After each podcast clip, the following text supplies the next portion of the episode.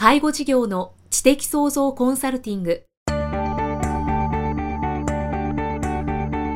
ポッドキャスト介護事業の知的創造コンサルティングでは介護事業サービスを充実させるヒントはもちろん介護事業特有のマーケティングや数字を具体的にするアカウンティングの知識を身につけていただける番組です。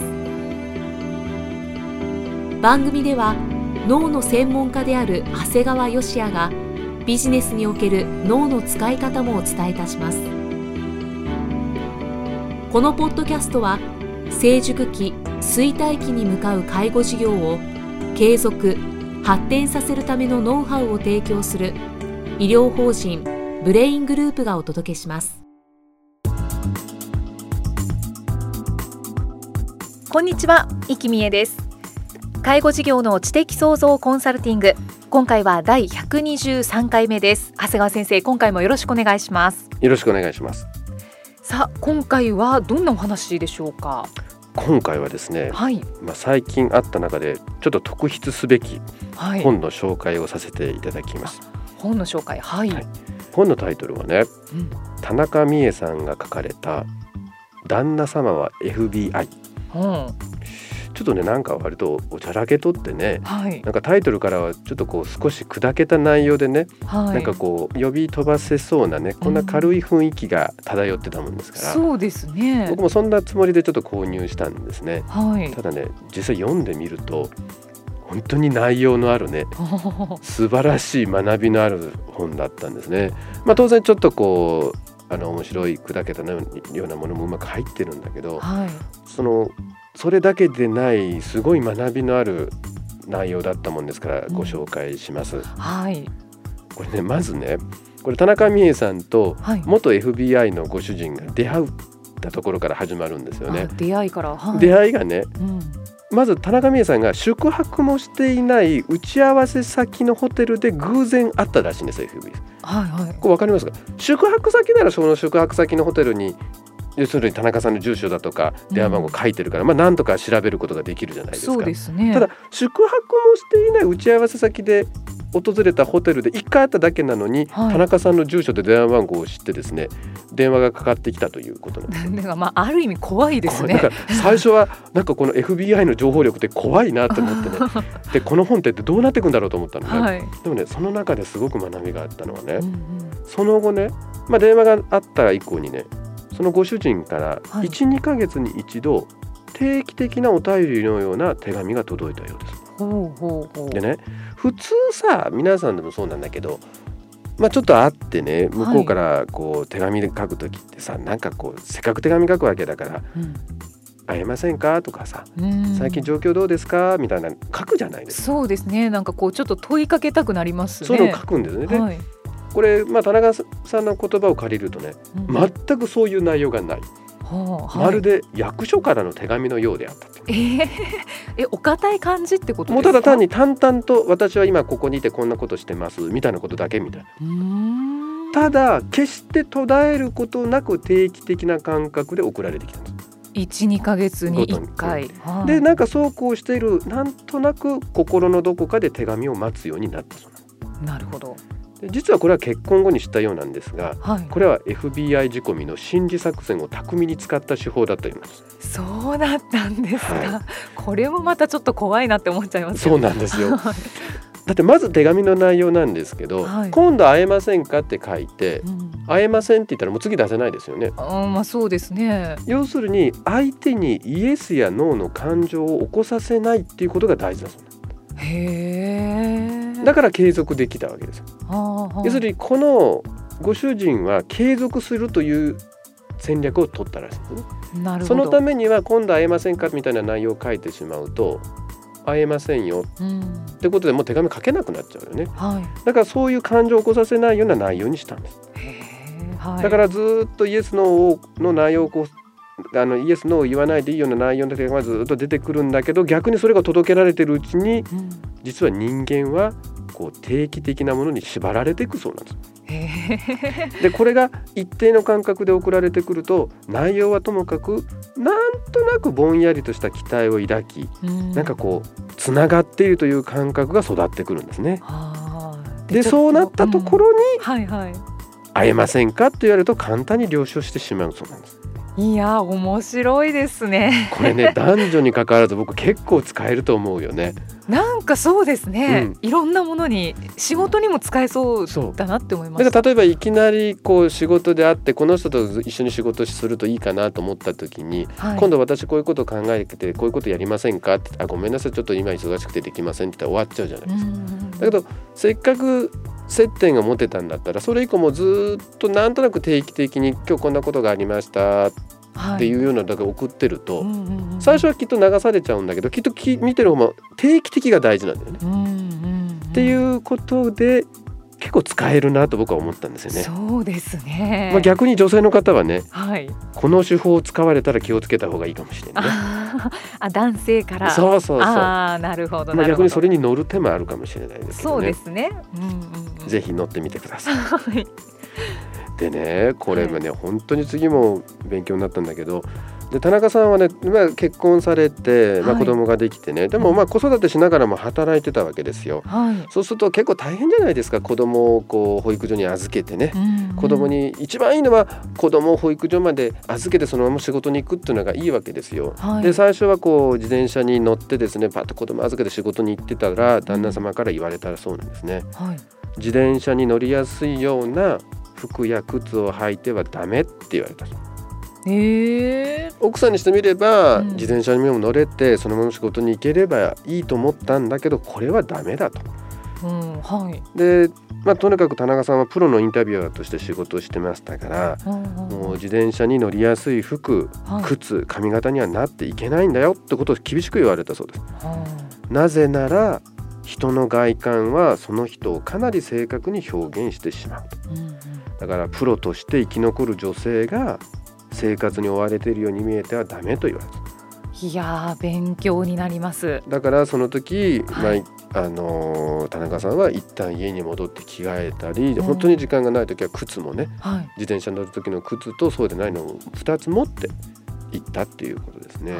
きちんと田中さんは実践されたんですねそうなんですねだから逆にね僕もこれすごくわかる気がするんですよ。はいあの確かに子育てしてるの大変だって分かるんだけどでも本当にねインタビューを受けるような人ってある程度こう洗練された世界に生きてる人じゃないですか。うんはいでその人の相手って言ったらやっぱそれなりのあの雰囲気なりを持ってる必要はやっぱあるんだろうなと。うんやっぱこれやっぱその辺がその旦那さんはプロとしてっていうところなんだろうね。うんまあ変な変な話これがスーパーのレディ打ちの仕事であればここまで言う必要はないかもしれないんだけどはい。やっぱりプロのインタビュアーとしてっていうことであればうん。ここまで言うのは大事なんだろうなうんうん。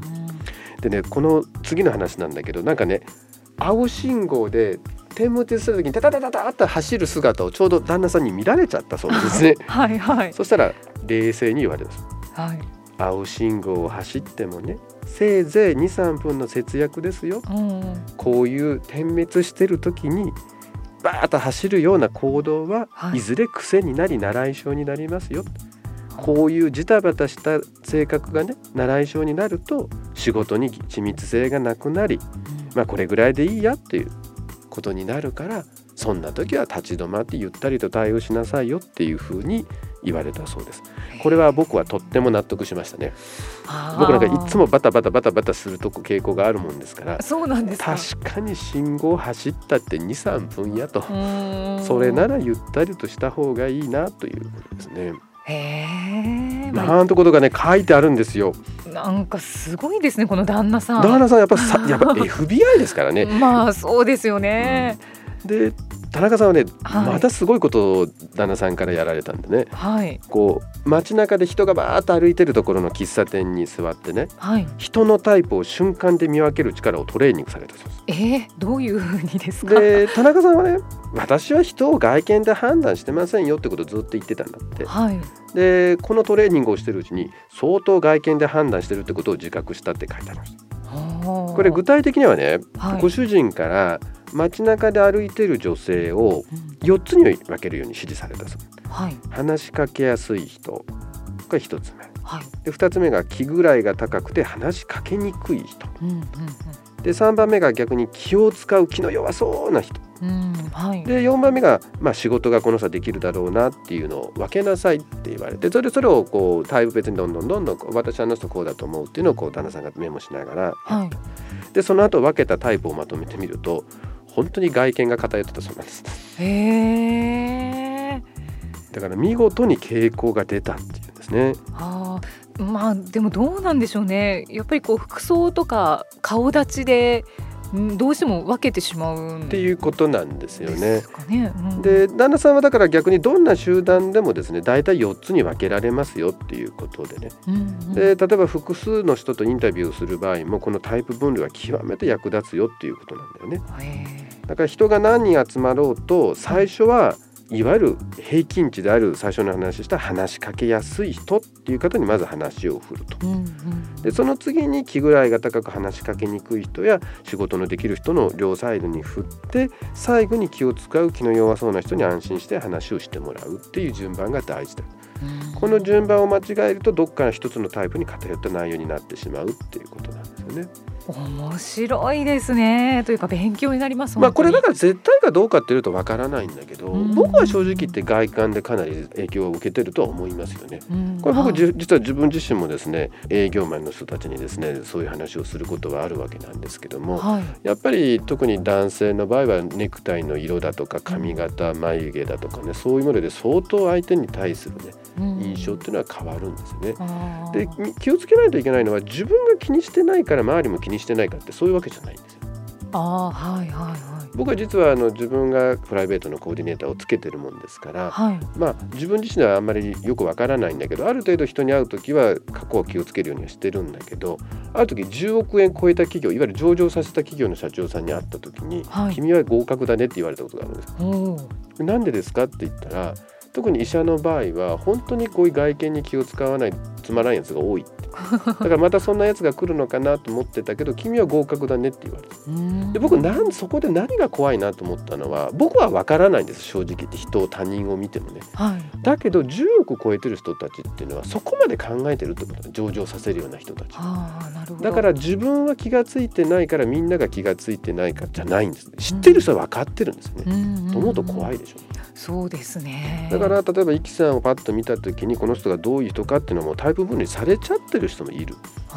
だったらじゃあある程度自分の戦略として外見を使うっていうのも大事じゃないかなっていうのが、まあ、これはいろいろ賛否両論あると思うんだけど、まあ、本の中の一つとしてねうん。流してもらえればいいんじゃないかと思いますね。はいまあ、その他ね人間はどんなに成功しても自信があっても初対面の人間には緊張します。時間差で二度微笑みかけなさいっていうことでうん。日本人はとってもこの眼筋を使って あの微笑むのが苦手なわけではい。田中さんは鏡を見ながら何度も練習させられたそうです。えー時間差でなんですね。そうなんですね。うん。であとは家族の話をして相手の信頼を勝ち取れと。ほでこれはね家族の話をいきなり初対面で聞くことはタブーだそうなんだけど自分から話をするってことはすごく信頼を得るそうなんですね、うえー、私よく逆のことをしてしまいますけどね。あいきなり聞いちゃう？きまあいきなりというかまあうん。ちょこっと話をして、まあ和んだところで兄弟いるんですか？とか、実はあんまりそれ自分から言わない場合は聞かない方まあうまくそれで盛り上がるケースはいるけどあんまり喋りたくない人も中にはいますから、うんうん。だからはい。逆に、あのイキさん自身が初めての人にこううまく信頼を得るためにはこういう家族の話をするっていうのは逆にいいみたいですね。うん。たださすがに FBI 仕込みなもんだからそんな軽い話じゃないんですよ。あそうなんですね。FBI の場合ははい。海外でははい。いきなり殺人の話が出るわけなんだけど、えー、殺人をしても家族がいればはい。よほど精神的に追い詰められたんだなっていうふうに認識されるそうです。え。ー、少なくとも愉快犯や猟奇殺人ではないというふうに判断されるそう。です。家族がいるっていうことで。だけで。へえ。いきなりその話まで飛ぶかよみたいなとこがあるんですよね。そうですね。だからね確かにこの本読んでるとねはい。あのー本当にあのートイレに入る時も普通に開けるなって指導されるそう。あ危険だから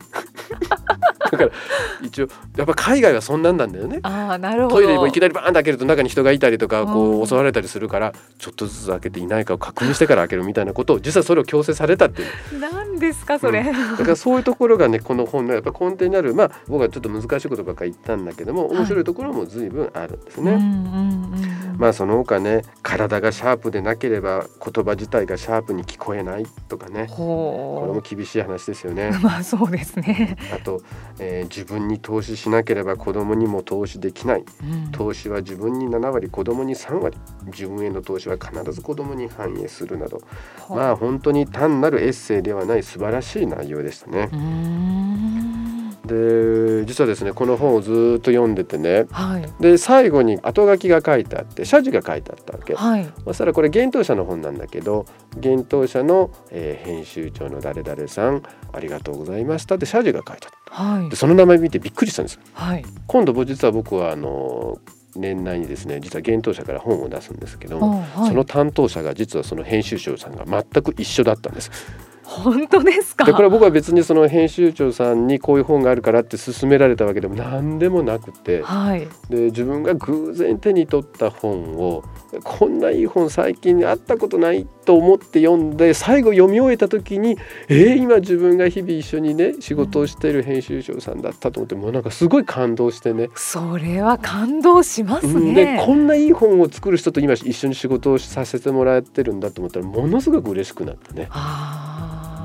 ですから、まあ、ぜひあのまた本が出た時はこれご紹介させていただきますので、はい、僕の本も読んでいただければありがたいですね。ぜひぜひじゃあ何かこう田中さん風のタイトルを。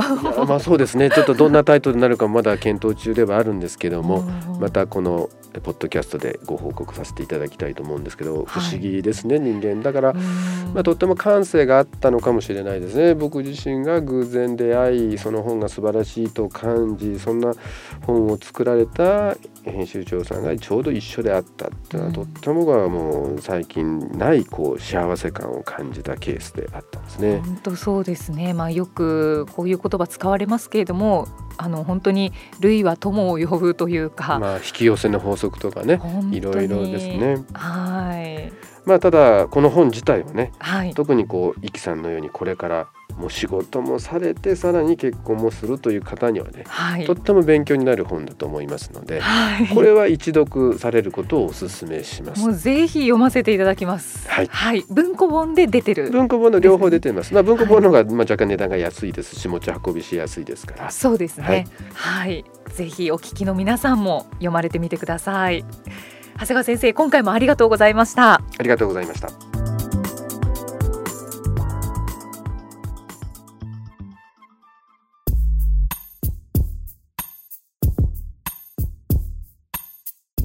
今日のポッドキャストはいかがでしたか？番組では長谷川義也への質問をお待ちしています。質問は株式会社在宅のウェブサイトにあるお問い合わせフォームからお申し込みください。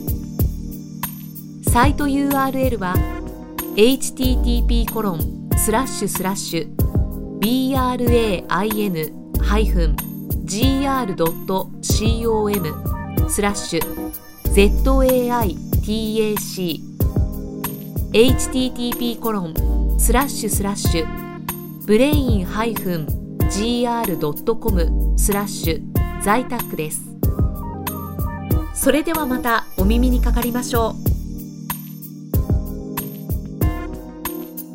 う。この番組は提供医療法人ブレイングループ理事長長谷川義也。